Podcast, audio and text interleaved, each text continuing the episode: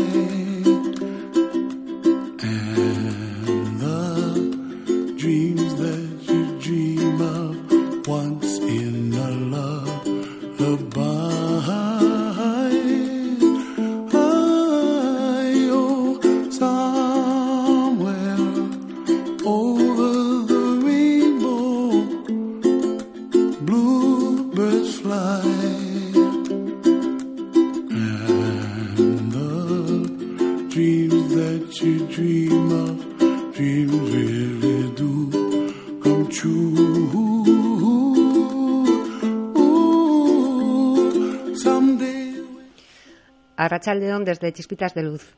Esta tarde hablaremos con Javier Iriondo, autor del libro Donde tus sueños te lleven. Javier Iriondo ha sido deportista de élite en Estados Unidos, actualmente especializado en marketing, comercialización y desarrollo personal. No es lo que sacamos de los libros lo que enriquece tanto. Lo que al final cambia nuestra vida es lo que los libros consigan sacar de nosotros. Donde tus sueños te lleven ayuda a ver lo que ya está dentro de uno. Javier Iriondo nos cuenta una maravillosa historia de superación personal y emocional, poniéndonos frente a nuestras falsas creencias, para así, al final, dotarnos de herramientas con las cuales volver a soñar y creer en nosotros mismos.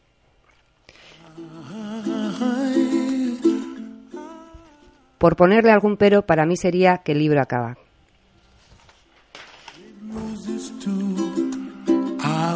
Buenas tardes, Javier Arracha León. No puedo empezar esta entrevista sin antes felicitarte. Soriona, Javier.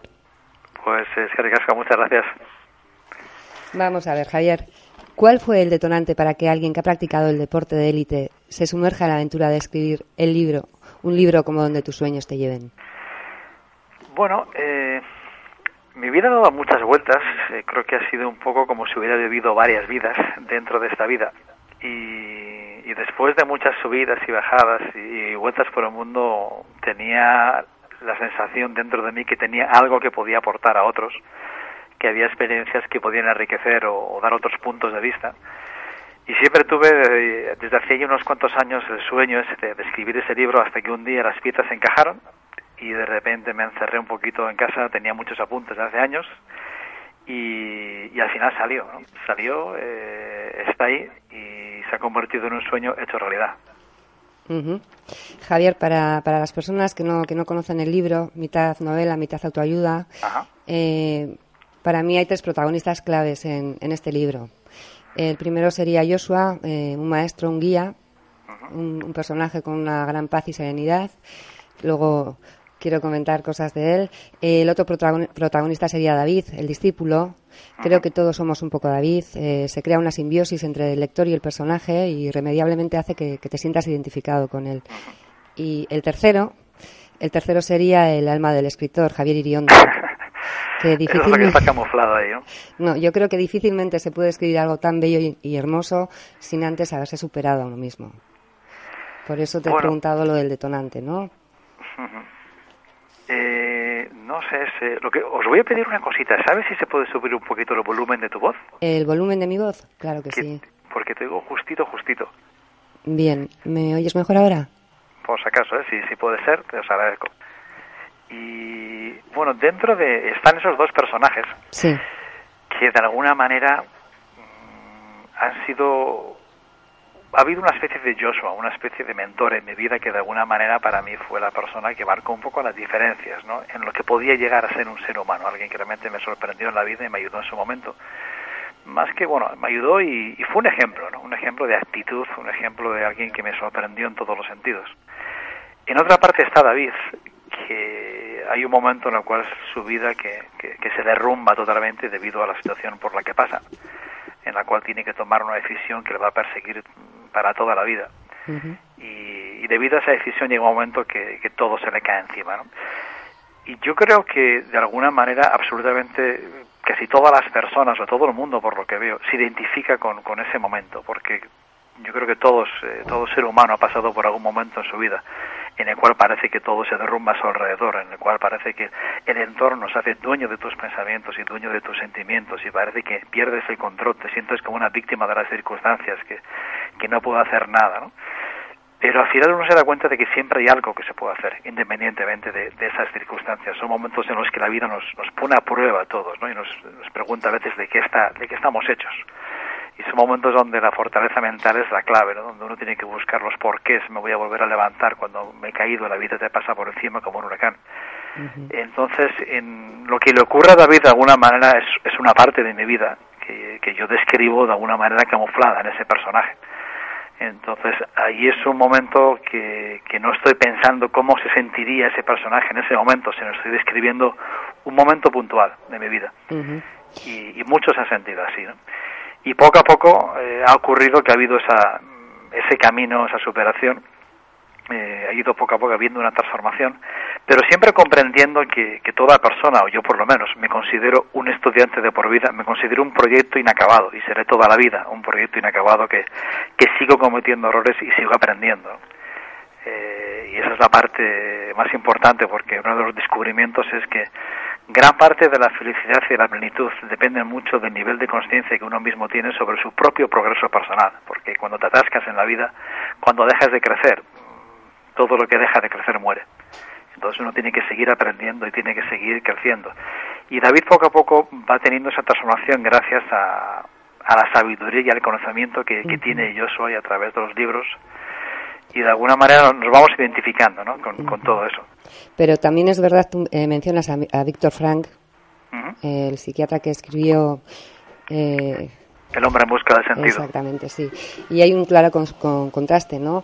Entre Joshua y David a la... Bueno, Joshua recibe eh, una noticia terrible como padre y, sin embargo, él se enfrenta a esa noticia entre lágrimas, gritando y dando las gracias por la intensa vida que su hijo había podido vivir.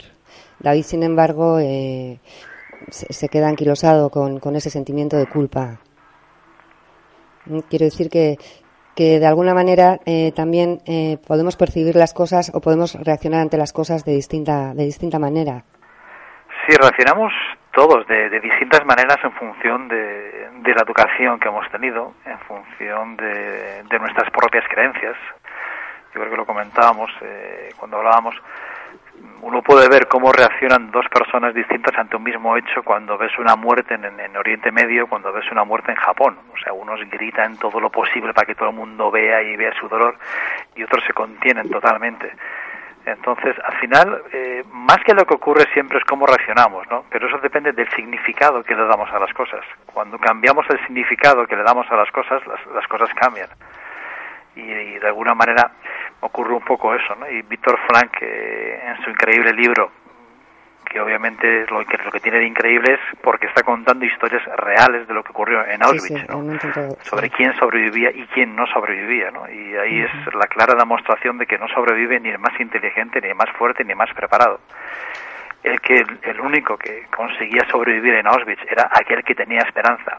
Y en este momento es precisamente la actitud. Lo que, está pasando. de alguna manera, la peor de las crisis no es la crisis económica, sino la crisis de esperanza. Sí. Eh, Javier, Víctor decía que la primera fuerza motivante del hombre es la lucha por encontrarle un sentido a su propia vida. Es decir, si, si no hay esperanza, no hay sentido. eh, ¿cómo, ¿Cómo se puede hacer para, para soñar? Bueno, yo creo que cada uno tiene que, hacerse esa, esa pregunta a sí mismo. Es decir, eh, yo creo que uno tiene que ponerse a pensar hacia adentro, decir, ¿cuáles han sido los mejores momentos de mi vida? Los que ha habido, esos momentos donde he hecho algo que, que me ha causado un montón de plenitud, los momentos que, que he vivido con más pasión, los más agradables. Y seguramente es entonces cuando te das cuenta de qué es eh, o por dónde puede ir tu pasión en la vida, lo que aquello que te gusta.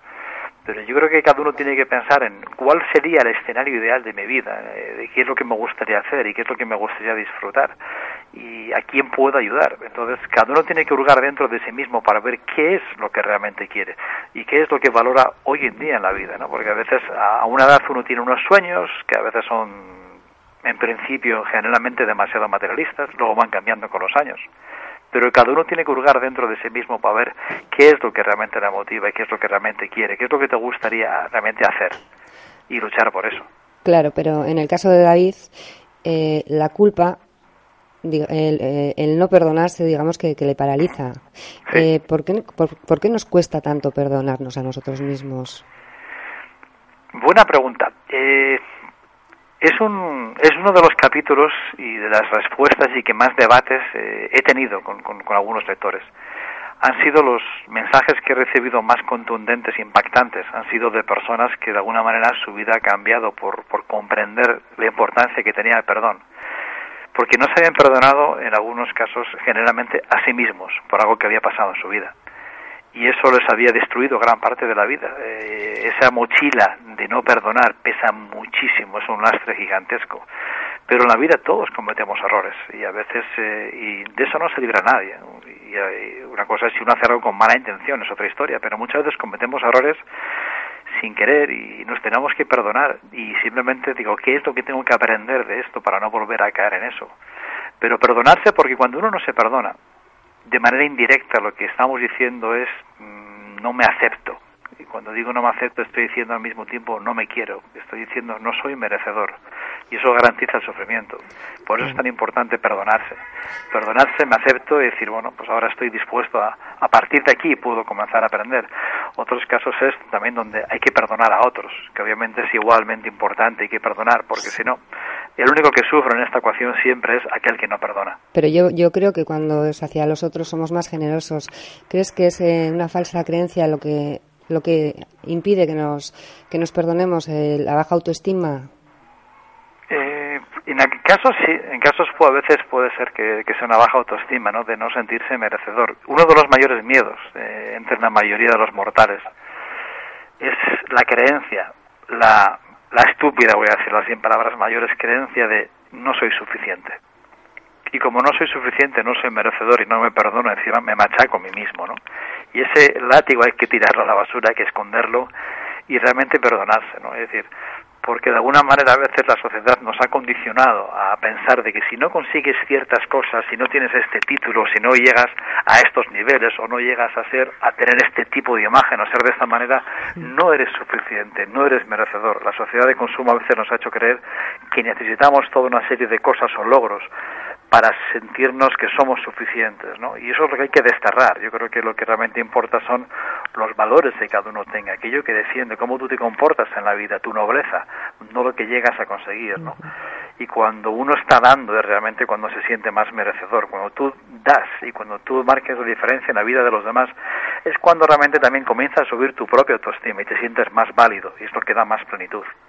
Tú has, mencionado ahora, Javier, el miedo yo creo que es un, bueno, un sentimiento paralizante, pero nacemos, nuestro ADN ya está impregnado de miedo o, o es algo que vamos adoptando. No, el miedo, a ver, eh, hay, hay tipos de miedos que hay que diferenciar muy claramente, ¿no? El ser humano nace con un instinto básico que tiene su ADN, como has dicho, tiene el miedo incrustado, pero el miedo positivo, es decir, el miedo eh, que está basado en el instinto de supervivencia. Cuando nacemos tenemos un par de miedos, que uno de ellos es simplemente a una explosión, a los ruidos, ¿no? Pero el miedo es algo muy útil que ha sido siempre útil porque es lo que nos ayuda a evitar los peligros, a no hacer locuras, a que si escuchas eh, un ruido peligroso o algo te alertes, ¿no? Como a la noche escuchas un ruido extraño y todo tu cuerpo se pone en alerta, ¿no? La sangre va a los puños como sistema de defensa, tu, tu corazón comienza a palpitar, se acelera, etcétera, con lo cual hay miedos positivos. El problema son los miedos generados a nivel psicológico por nosotros mismos. Cuando comenzamos a pensar, cuando no soy suficiente, cuando yo no valgo, cuando yo no soy merecedor, y yo no puedo, eso es imposible, eso es muy difícil. Y miedos que, que han sido generados a través de la educación, a través del entorno, a veces, eh, bueno, nuestros padres y nosotros mismos nunca nos han eh, educado la inteligencia emocional, no nos han educado generalmente la autoestima. En el colegio no nos han educado para, para formarnos como personas a nivel emocional. Se han empeñado en, en matemáticas, en dónde está la capital de, de no sé, de Australia y, de datos en concretos, pero no se han desarrollado seres humanos, con lo cual todos ha generado, se ha generado por eso pues dudas sobre nosotros mismos y nuestras capacidades, eh, nuestras relaciones con los demás a nivel a nivel emocional en todos los sentidos y sí que vamos adoptando miedos y falsas creencias que nos limitan y nos paralizan, ¿no?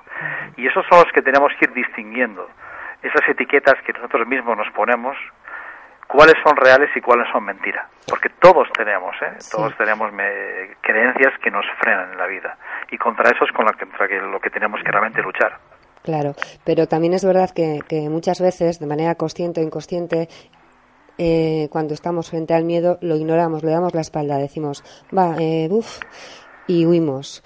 ¿Crees que es una, una buena manera de, hacer frente al miedo? Todo lo contrario, es lo peor que se puede hacer. Eh, cuando uno huye los medio miedos, los miedos cada vez se hacen más grandes y cada vez te debilitas más.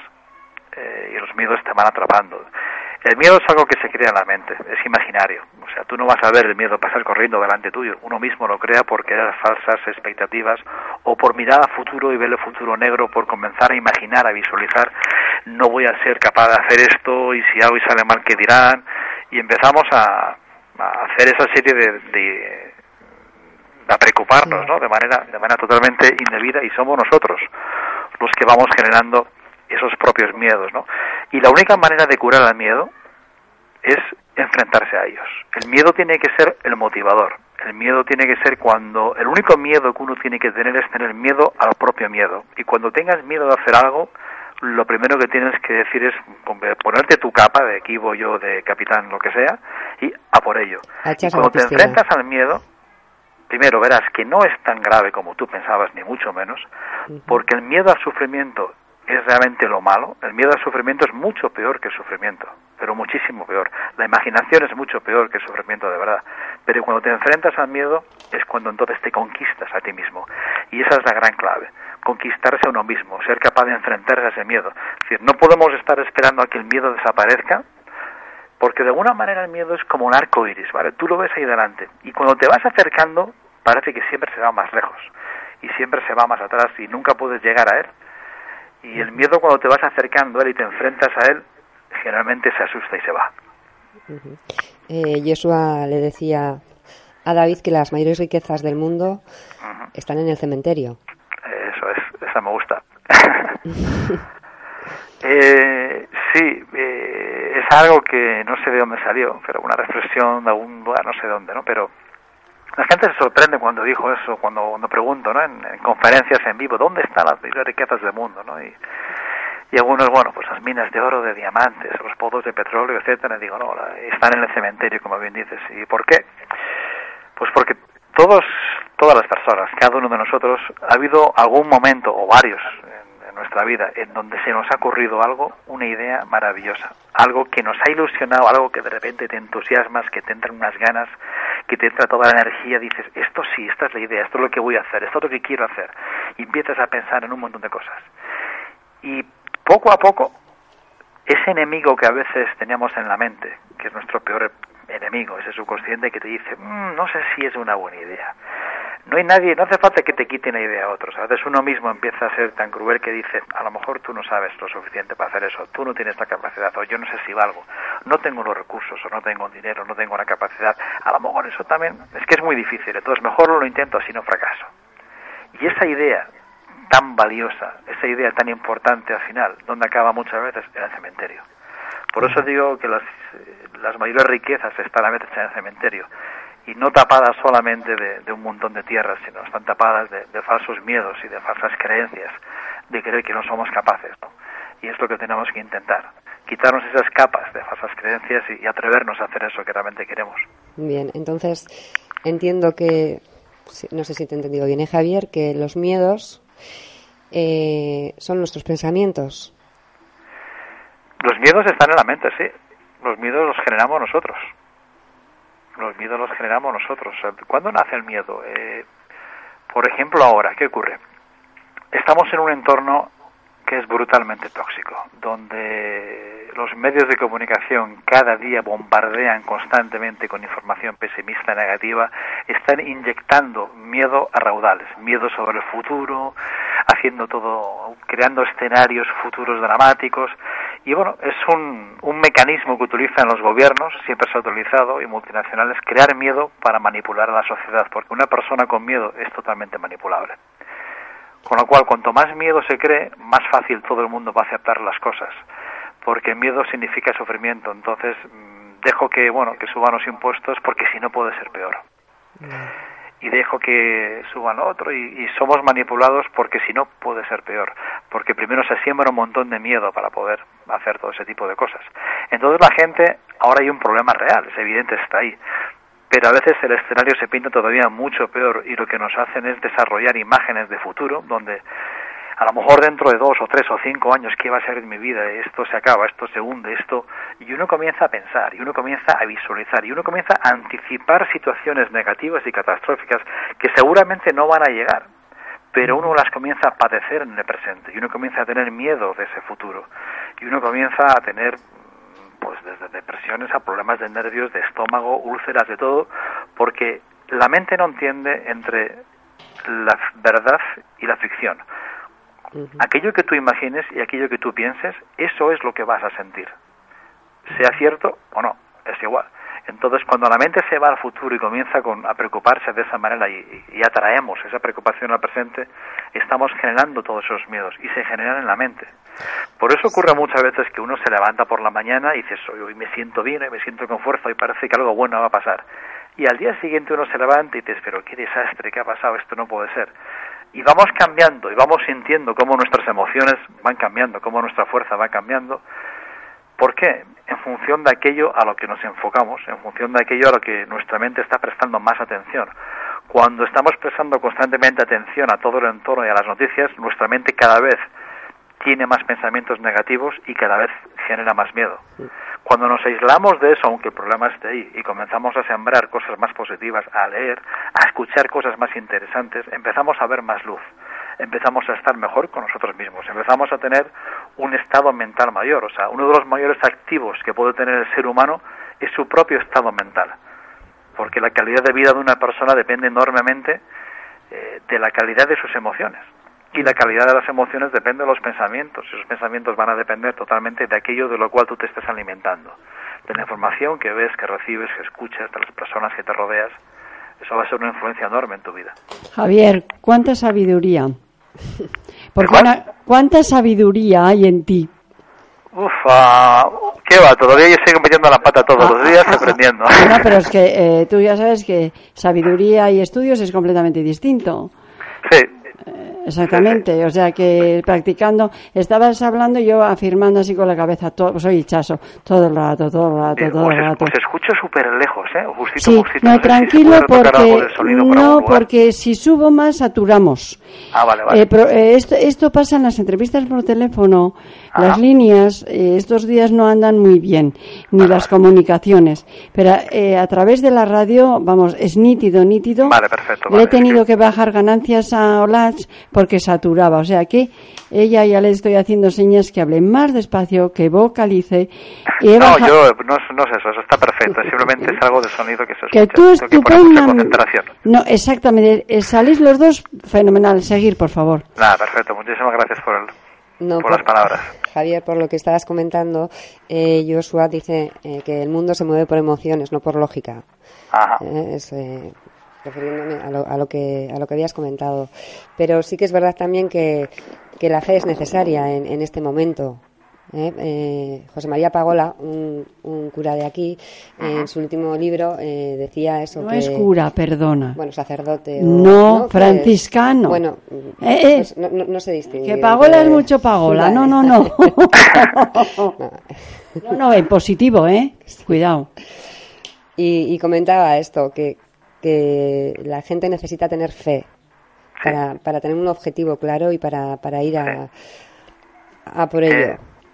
Eh, sobre lo que has dicho, leí, estudié, bueno, hablé con, con ciertos biólogos y decían algunos eh, estudios de científicos de la neurociencia, que yo ya de esto no lo sé, pero bueno, comentan sí. que el cerebro está diseñado, de alguna manera, el cerebro necesita tener, la persona necesita tener fe. Ahora, lo que hay que distinguir muy, muy, muy claramente es la diferencia entre fe y la religión, que no tienen nada que ver la una con la otra. Sí, por eso, disculpadme los dos, por eso le he hecho esa diferenciación, no corregir eh, a voz viva, a hablar, sino simplemente es que Pagola es Pagola, o sea, es un señor con una gran sabiduría y una gran fe. Fe en la vida, fe en lo que habla y fe en lo que realmente eh, está en la vida, ¿eh? en la vida misma, Javier. Por eso he hecho esa rectificación. Sí, sí, no. En cuanto yo, por ejemplo, a nivel de a nivel de fe, dentro de la propia iglesia, si hablamos algo de religión.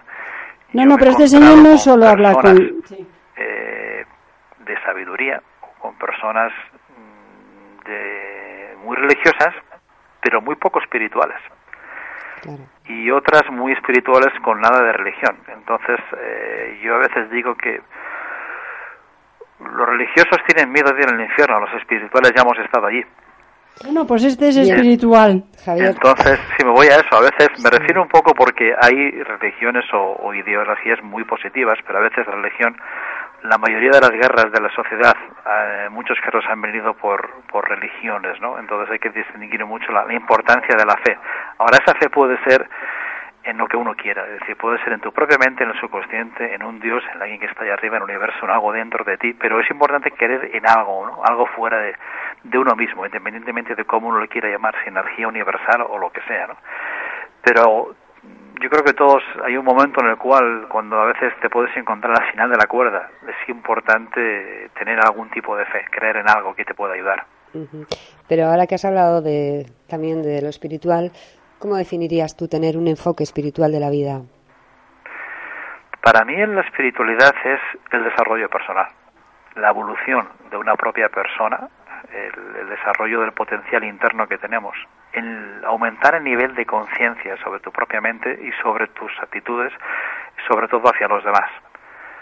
Eh, para mí esta espiritualidad es eso, es el desarrollo constante de uno mismo, la conexión con los demás, la empatía, la bondad, la nobleza. Para mí la espiritualidad son valores, ¿no?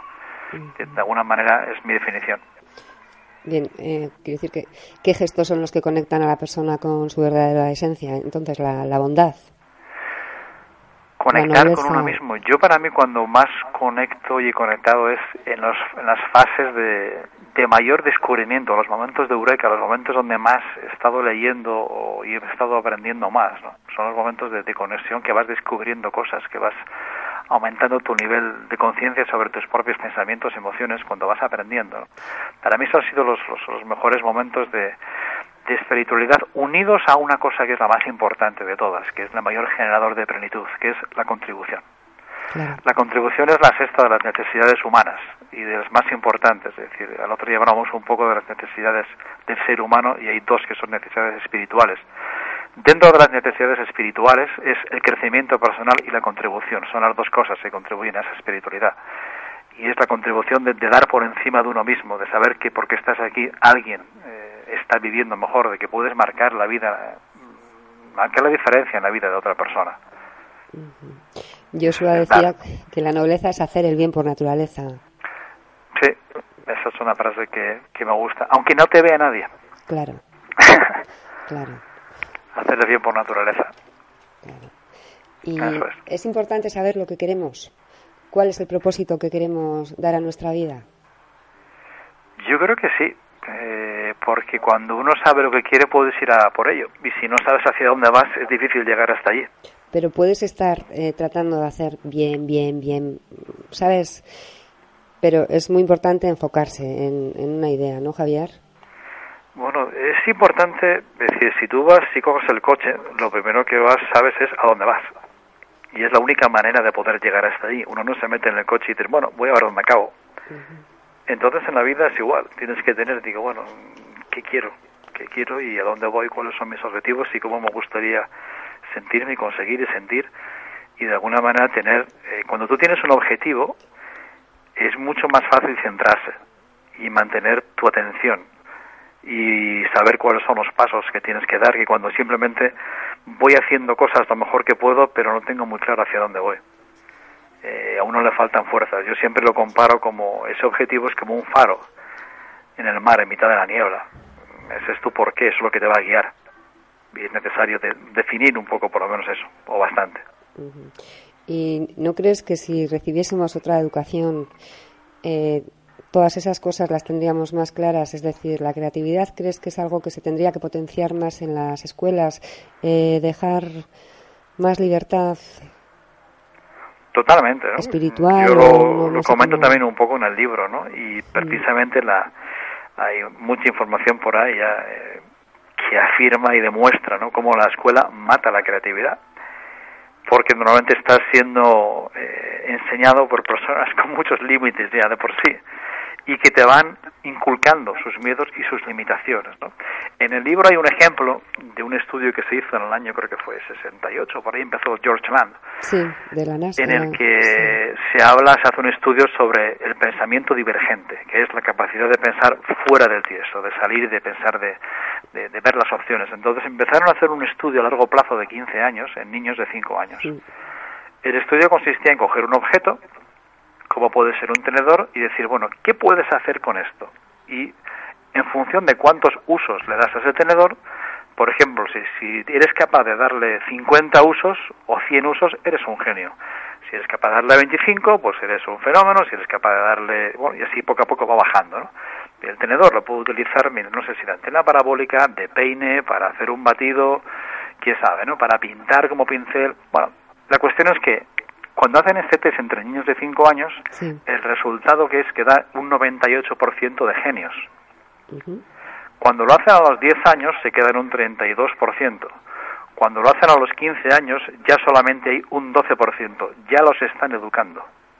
Ya tienen un montón de límites y no se atreven a pensar tan libremente. Porque ya no son tan creativos, porque ya les empiezan a decir esto no se puede, aquello no se debe, esto no puede ser así, eso es imposible, y se lo van creyendo. Y entre los adultos, cuando ya ha madurado, solo hay un 2% de genios. Entonces, nacemos con esa creatividad y la propia educación la va aniquilando, porque nos van llenando de miedos y de imposibles. Claro, y el entorno nos absorbe y condiciona como... Total. eh, lo que yo creo que la educación habría que cambiarla de manera radical en el sentido de que lo que importa es crear seres humanos de calidad, seres humanos con confianza en sí mismos, que sepan compartir, que, que aprendan a controlar sus emociones, que aprendan sobre bondad, sobre empatía, sobre valores, ¿no? Y más que si escribes correctamente la U y la H o, o algo de geografía, cosas, primero genera seres humanos de calidad, enseña sobre valores, enseña sobre empatía, sobre compasión, sobre bondad, sobre nobleza. Y cuando ya tengas una persona con la confianza y con unos valores natos, empieza a enseñarle la educación que tú quieras. Yo, esa es lo que, es lo que yo creo. Puedo estar totalmente equivocado. Mm, Yo no digo que tengo razón, ni muchísimo menos, pero es lo que a mí, desde mi punto de vista, me gustaría que fuese. Y seguramente viviríamos en un mundo distinto. Lo que sí es verdad también es que los, los adultos nos vamos apegando a los hábitos, eh, aunque nos incomoden. Sí, somos esclavos de los hábitos, Y, para bien y para mal. y esto no... Eh, eh, verbalizándolo es incomprensible, ¿no? Que, que nos podamos acostumbrar a, a algo negativo. Nos acostumbramos porque, por negativo que sea, nos da seguridad. A veces tenemos hábitos muy negativos, pero esa es la primera necesidad del ser humano, la, la seguridad, la certeza. Con lo cual, aunque sea negativo como lo conozco, no me da sorpresas, ya sé lo que es y al final, de alguna manera, me resigno.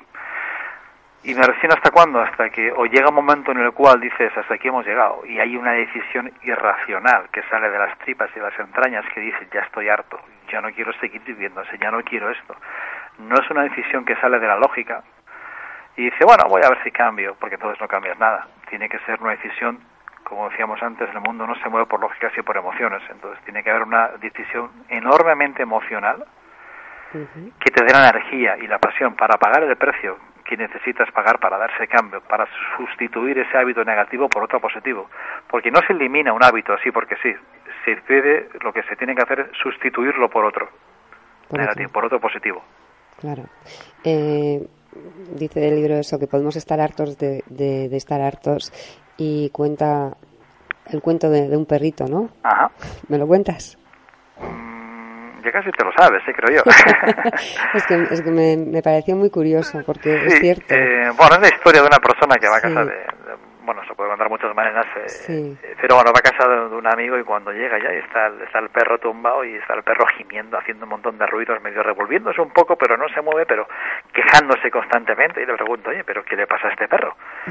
Y nada, que está tumbado encima de un clavo, digo, ¿y por qué no se levanta? Pues porque parece que todavía no le duele bastante. Y a veces estamos así, estamos todavía quejándonos, pero seguimos encima del clavo. No es suficiente el dolor a veces todavía para levantarse y tomar decisiones. Claro. Y Nos acomodamos en, ese dolor porque, bueno, ya, ya lo conozco. Tenemos que aprender a, a emitir afirmaciones para uno mismo. Sí, también. No es de lo es importante, es decir, eh, las afirmaciones las hacemos todos los días aunque no queramos. El problema es que hacemos un montón de afirmaciones negativas. Es decir, con esto nadie tiene problema. ¿Quién ha dicho hoy, pero qué burro que soy? Eso es una afirmación. Claro. Eh, cuando vamos al, al, revés, a la afirmación positiva, a todo el mundo le suena extraño, ¿no? Pero a veces decimos afirmaciones enormemente negativas como que no pasa nada, ¿no? Como que es natural. Es más, yo en, en, algunas conferencias he hecho una, una, prueba, ¿no? Y la gente se ríe, pero se da cuenta de que ahí va. De ponte delante de, que, de la persona que tienes y empieza a decirle cosas preciosas. Tú vales, tú puedes, tú vas a ser, necesitas y vamos, vas a ser feliz, vas a triunfar, vas a tener, es un fenómeno. Y todo el mundo se siente enormemente incómodo y hasta ridículo. Le cuesta decir cosas positivas. Y al que está enfrente le cuesta aceptarlas. Pero si dice, mira qué bruto que eres, nadie tiene problema con eso. La gente está más acostumbrada a eso. Con lo cual imagínate dónde estamos. A, a medio camino todavía. Sí, o sea que hay cosas que, que lo negativo, es decir, yo cuento una historia en el, en el libro, ¿no? También en ese sentido de cómo somos capaces de aceptar y de creernos cualquier historia negativa, cualquiera. Tú puedes contar ahora la historia más macabra que te puedes imaginar, que ninguna persona va a dudar de ella. Pero si le empiezas a contar una historia positiva, si le empiezas a decir que él puede cambiar su vida, que puede mejorar, en el instante uno la semilla de la duda aparece. Dice, mmm, no sé yo. Entonces cuando es negativo, todo el mundo lo cree a pie juntillas. Y cuando Javier, es positivo... ¿sí? Javier, habemos algunos que no, ¿eh? Bueno, pero en la mayoría, es decir, nadie duda, cualquier cosa que salga en un telediario, pueden contar cualquier brutalidad, sí. que nadie lo duda, lo ha dicho la tele. Y yo a veces puedo contar una historia que me invento a mitad de camino y absolutamente nadie lo duda. ¿Tú crees? Sí, sí, no, yo lo he comprobado, no es que lo crea. Pero al 100% en vivo no, y en directo y más de una vez. A ver, Javier, aquí estamos cuatro. Sí. ¿eh? Eh, que estamos asintiendo con la cabeza. Alguien me ha dicho que Olach tiene una voz muy bonita y, y, yo me he puesto muy contenta. Pues muchas gracias. Exactamente. Eh, eh, pues lo tienes a, a, tu, a tu izquierda. Eh, Javier, sí, no te estoy llevando a la, la, contraria. Simplemente te digo que habemos algunos que hemos iniciado un pequeño camino sí. de crecimiento interior y que sí recibimos, chica, tú puedes, tú vales, qué guapa estás hoy, que y también reciben eh, el pero qué bien hueles, pero qué bien y sí, y, pero, y además que de verdad, que te sale del corazón. Sí, sí, no, eso sí es cierto, eso claro que es así. ¿Ves que sí, Javier, claro. Me refería, me refería que a veces hay gente en ese sentido que se siente incómoda, pero lo que decía que todo el mundo se lo cree es cuando cuentas una historia negativa. Yo a veces cuento un ejemplo que cuento un accidente macabro, me invento una historia realmente dura y absolutamente todo el mundo se lo cree. Y de repente cuando empiezo a contar una historia positiva, muchas ocasiones lo dudan. ¿Que sí que atrae más el morbo a algunas personas? Pues sí. Pues sí, ahí te doy todo. Es más fácil de vender, por eso se vende en negativo. Exactamente, y tenemos la sociedad y la tele y la radio que, que, queremos, que quieren algunos. Eh, o sea, que, pero eso es con, con tu libro. Vamos a aprender mucho. Bueno, eso espero, a ver si aprendemos todos y también tengo que aprender. ¿no, Intentamos, sí. Exactamente. Repite el título, por favor. Donde tus sueños te lleven, de Javier Iriondo. Muy bien. Javier. Sí. Una cosita. A ver. Eh, donde tus sueños te lleven. Para poder soñar hay que despertar. Los hábitos, cambiar los hábitos nos pueden ayudar a, a despertar, porque yo creo que el cuerpo, el alma y la mente tienen que estar en armonía. Entonces, eh, por mucho que, que trabajemos la mente, si, si no cuidamos lo- los hábitos, ¿no? Como, bueno, pues voy a hacer un esfuerzo, me voy a levantar, voy a hacer ejercicio, voy a cuidar el alma. Como, no sé, te, te pregunto. Tienen que estar en equilibrio las, las tres partes y sí es hay, verdad una, que, que- hay, una, hay una cuestión que se llama el, el triad, ¿no? El triad que es eh, las tres partes que influyen en, a la hora de una depresión, por ejemplo, ¿no? sí, Y cuando hablas de cambio, no solamente puede ser un cambio mental, sino tiene que haber un cambio físico, porque el cuerpo está unido con la mente. Eh, y la energía del cuerpo influye enormemente en la mente. O sea, ya está más que demostrado y te lo dice todo el mundo que tienes que hacer deporte, que influye enormemente en la mente. Entonces, a la hora de cambiar son cambios de hábitos, cambios de la información que uno lee, eh, qué hábitos negativos tienes que eliminar, qué hábitos positivos tienes que incorporar. Eh, pero bueno, está demostrado desde de- que tienes que cambiar seguramente hábitos hasta de comer, ¿no? Que influyen en lo que en, en la propia energía. Es decir, uno necesita energía para hacer todos estos cambios. sí. Y en muchas ocasiones los propios hábitos de alimenticios evitan que tengas energía, porque cuanto más comes, menos energía tienes. Es una cosa curiosa. Lo que más energía gasta del cuerpo es hacer la digestión. Entonces, si uno se está ahorrando de comida, ni siquiera tiene energía para, para otras cosas, ¿no? Con lo cual son hábitos de... Tenemos que tener hábitos más positivos a nivel físico, a nivel de ejercicio, porque influyen enormemente en muchos tipos de hormonas. Hábitos en lo que escuchamos y leemos, hábitos en, en el lenguaje que utilizamos. Hay que tener un cuidado enorme en lo que sale por nuestra boca sí. porque influyes un montón en, en quien recibe tus palabras y te influyes un montón en ti mismo, porque la persona que más te escucha eres tú.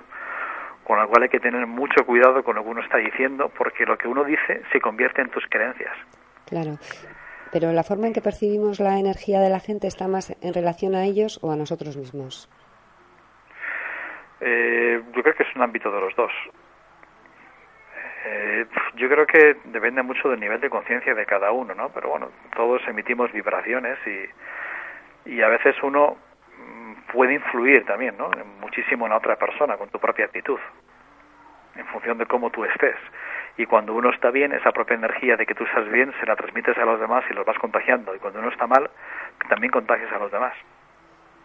O sea que es uno mismo el que más tiene que, que vigilar por sí mismo. Este trabajo no acaba nunca. Quiero No. decir que mantener un estado emocional fa- favorable y después mantenerse en él hay que, hay que practicarlo a diario. Sí, es, eh, es un trabajo, a ver, no es una cuestión de, Bueno, he dicho de que pretendamos tener un mm, control constantemente de las emociones, ¿no? Ojalá, pero no somos robots, somos humanos. mm, Y todos vamos a seguir teniendo nuestros pensamientos negativos y, y sus subidas y bajadas. La cuestión es de que, ¿cómo hacemos para cada vez tener un mayor control de esas emociones? Para no ser la víctima de nuestros pensamientos y ser cada día más los dueños de nuestros pensamientos. Que tu mente no se convierta en tu enemigo y que sea tu mejor aliado. Entonces, lo que uno tiene que ir aprendiendo es cada vez cómo controlar cuando entras en una espiral negativa y cuando te das cuenta y eres consciente de que de repente empiezas a tener emociones negativas o emociones destructivas, ser capaz de cortar ese virus y de que cada vez duren menos tiempo, de cada vez seas más dueño de ti mismo, no es constantemente estar en una o sea, porque todo el mundo tiene su vida, tiene su trabajo y tiene sus historias y no puedes estar constantemente queriendo estar perfecto. ¿no? Eh, las cosas son como son, pero uno dentro de sus posibilidades tiene que ir en esa mejora, en ese aprendizaje, en ese aumentar su propio nivel de conciencia para cortar cuanto antes esas emociones destructivas y coger control. Y no dejar que el mundo exterior controle tan fácilmente nuestro mundo interior. Ahora mismo lo que ocurre es eso, que somos muy vulnerables a todo lo que ocurre fuera, porque hemos sido educados y cada vez tenemos que intentar ser nosotros, que nuestro mundo interior controle más el mundo exterior. El no ser, no ser tan vulnerables en el sentido de, de vigilar cuál es el significado que damos a las cosas, porque eso es lo que va a dar las emociones a las cosas. Cómo nosotros interpretamos y qué palabras, qué palabras usamos para describir lo que nos ocurre en la vida es lo que crea nuestra experiencia y cómo la interpretamos y cómo sentimos.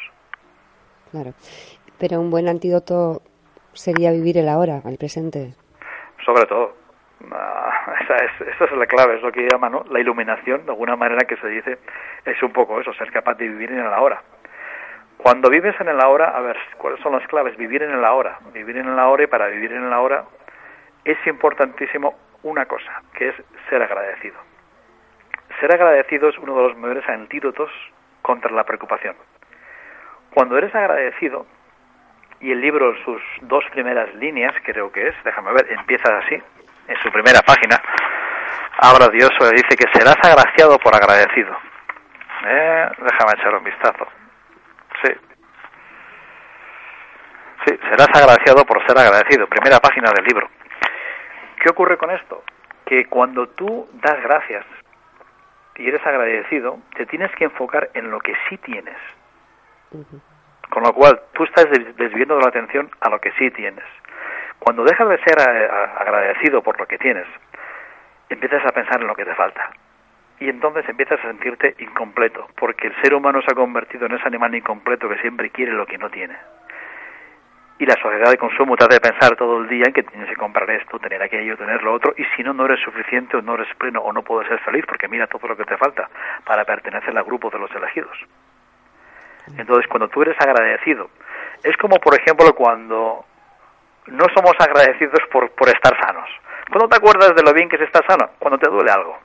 Cuando de repente te enganchas en la espalda y dices, ay, ay, ay, con lo bien que se está cuando se está bien. Pero cuando se está bien, no eres capaz de dar gracias por estar bien. Claro, eso. Pero eso es una buena fórmula pensar que hoy es mi último día, ¿no? Y entonces ser, bueno, también eh, es bonito, es fácil decirlo, no tan complicado aplicarlo, pensar y decir así y poder vivir así, pues es una maravilla, pero bueno, no es, es uno de los temas un poco más complejos, ¿no? Pero sí ser agradecido y vivir lo máximo posible en el presente, ¿no? Es decir, yo el libro empieza de esa manera, ¿no? Como hemos perdido la capacidad de asombro, de que damos todo por hecho, desde el oxígeno que respiramos asumimos que el sol mañana va a volver a salir, lo damos por hecho. Y entonces es cuando uno deja de ser agradecido, ¿no? Y esa es la primera, la primera cuestión cuando uno se despierta. Es decir, eh, hace un tiempo en una conferencia escuchaba una cosa curiosa, ¿no? Era mm, cuáles eran los ingredientes que necesitaba una persona para ser feliz. Y había uno que lo tenía absolutamente todo y estaba amargado de la vida. Que ganaba un montón de dinero, tenía todo lo que te puedes imaginar, pero en sus creencias estaba que tenía que ganar el doble de lo que ganaba actualmente. Con lo cual, él se había creado unas reglas perfectas para ser infeliz. Y había otro que tenía una vida mucho más sencilla, que tenía una regla, y era que si se despertaba por la mañana era la leche, ya era feliz. Si se abría los ojos era que tenía un nuevo día y daba las gracias por despertarse y estaba feliciano de la vida. Entonces, bueno, todos creamos reglas y condiciones que ponemos para, para ver, para ser feliz, se tiene que cumplir esto así, así, así, así, así. Y tengo que tener la familia de esta manera, los niños de esta manera, y un trabajo de esta manera, y una situación financiera de esta otra manera, y todas esas condiciones eh, de Disneylandia que si no se cumplen mm, tengo la sensación de que me falta algo, ¿no? Y ese es el motivo número uno a veces de la sensación de vacío y uno de los mayores generadores del sufrimiento del ser humano. Pero al final es sufrir por nada, porque sí, sí que es verdad que levantarte, abrir los ojos y ver un nuevo día es un regalo. Sí. Es un Pero regalo. bueno, eh, uno tiene que apreciar, saber apreciarlo. A veces que no sabemos apreciar las cosas buenas y las más sencillas. Yo digo, si tendrías, imagínate que viviríamos ahora en un valle oscuro, ¿no? Y donde no podrías ver jamás la puesta del sol. Para mí sería terrible. Y entonces no, pero la cuestión sería, ¿cuánto pagaría la gente? ¿A qué precio? Imagínate que pondríamos un peaje. Digo, mira, para ver el amanecer te cuesta 5.000 euros. Y entonces, ¿cuánto pagaría la gente para poder ver ese milagro? Pues un montón. Lo que pasa es que como es gratis, pues no se valora. Javier, una cosa, la gente cuando coja el libro donde tus sueños te lleven, eh, va a leer también tu pasado no determina tu futuro. Ajá. Y más de uno dirá, ya, eso te lo crees tú. Ajá. Mm. Yo sí, y yo también, ¿eh? yo me lo creo. Yo también. Pero, ¿cómo puede hacer alguien para que cam- cambiar, no? Cambiar el, el, el Bueno, chip de... de- es simplemente un... Es una vuelta de medio tornillo, Sí, punto. Y, yo creo que hay que, que hasta las experiencias no, no gratificantes son una oportunidad para crecer también, ¿verdad? todo el mundo tiene un pasado eh, y uno es mejor y peor. La gran diferencia en las personas es los recuerdos que ellos mantienen sobre el pasado. En función de los recuerdos que tú traigas al presente del pasado, así vas a percibir tu pasado. Eh, yo conozco personas con problemas graves donde todos los recuerdos que traen de su pasado son terroríficos. Y una, una hermana de esa persona que ha pasado por lo mismo tiene unos recuerdos maravillosos. Entonces dices, ¿cómo es? De la misma familia, en la mismo todo. Entonces cada una, cada persona trae el presente y claro, y así eh, puedes percibir la energía de cada persona. Entonces, el pasado ha sido lo mismo para cada uno. Es decir, si nuestro futuro estaría ya determinado por el pasado, yo no saldría de la cama. ¿Para qué? Total, si ya está escrito. Es Claro. decir, con esa percepción diríamos que el destino ya está escrito, porque esto ocurrió en mi pasado, con lo cual ya no puedo hacer nada. Eso es una buena excusa para ser un irresponsable y poder aceptarlo. Pero todos hemos tenido un pasado, todos nos hemos eh, tenido errores y hay gente que puede tener pasados brutales o duros, etcétera. Pero hay historias verdaderamente eh, macabras de personas que han pasado situaciones horribles y las han superado. Hay personas con situaciones ni mucho menos tan duras y se están agarrando al pasado como excusa para justificar su presente. Entonces no determina, yo para mí desde luego que no lo determina, es cuestión de una decisión, es cuestión de otras muchas más cosas. Pero si no sería, estaríamos diciendo, señores, eh, hasta qué fecha es válida tu vida, es decir, hasta qué fecha es tu pasado y con lo que ha pasado hasta entonces en tu vida determina tu futuro. Para mí no tiene mucho sentido. A veces es, es algo a lo que nos agarramos para justificar algo en el presente. Pero desde luego que no, que siempre se puede cambiar y uno siempre puede aprender de- de- del pasado. No podemos ser esclavos de nuestro pasado. No, para nada. El Lo mismo, y mucho del perdón viene por ahí, del pasado. Javier, el mundo pertenece a los soñadores, a aquellos que creen en la belleza de sus sueños. Para nosotros ha sido un sueño eh, poderte entrevistar. De verdad que muchísimas gracias, Javier, por sabemos que, andas con el tiempo limitado y muchísimas gracias. Ha sido un placer, Javier. Pues gracias, Olach, por tenerme aquí. Ha sido un placer compartir este rato con, con vosotras y espero que a quien esté por ahí que le haya ayudado de alguna manera o inspirado o aportado un poquito de luz, aunque sea. Javier, sí. muchísimas gracias, Escar Casco. Y hola, ya, como antes te he dicho, eh, estoy en duda si este hombre es vicario. No sé si vicario puede ser franciscano. Que me disculpen, lo que sé es que es profesor de la universidad y que suele dar charlas en Oñati. Y como son franciscanos, pues como me gusta rectificar en, en directo, Olach, eh, pues ha habido una pequeña confusión por mi parte. No pasa nada. Eskerrik asko. Eskerrik asko, Jaier. Eskerrik asko. Agur.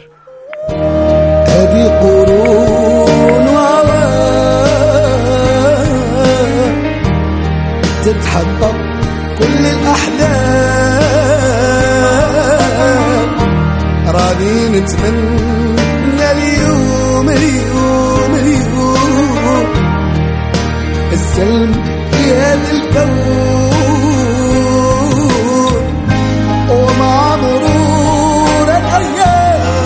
her.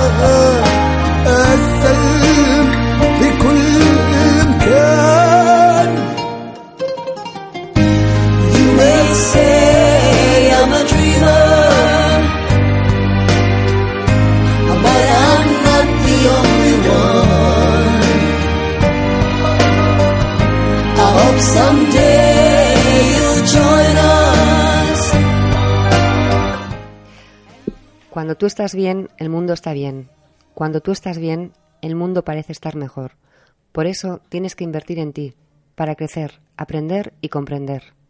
Porque cuando te, te sientes bien emocionalmente, te sientes fuerte, con la capacidad para pasar a la acción, te sientes más seguro ante las situaciones a las cuales has de enfrentarte y más optimista de cara al futuro. Un beso muy fuerte para todo el universo. Chispitas de luz.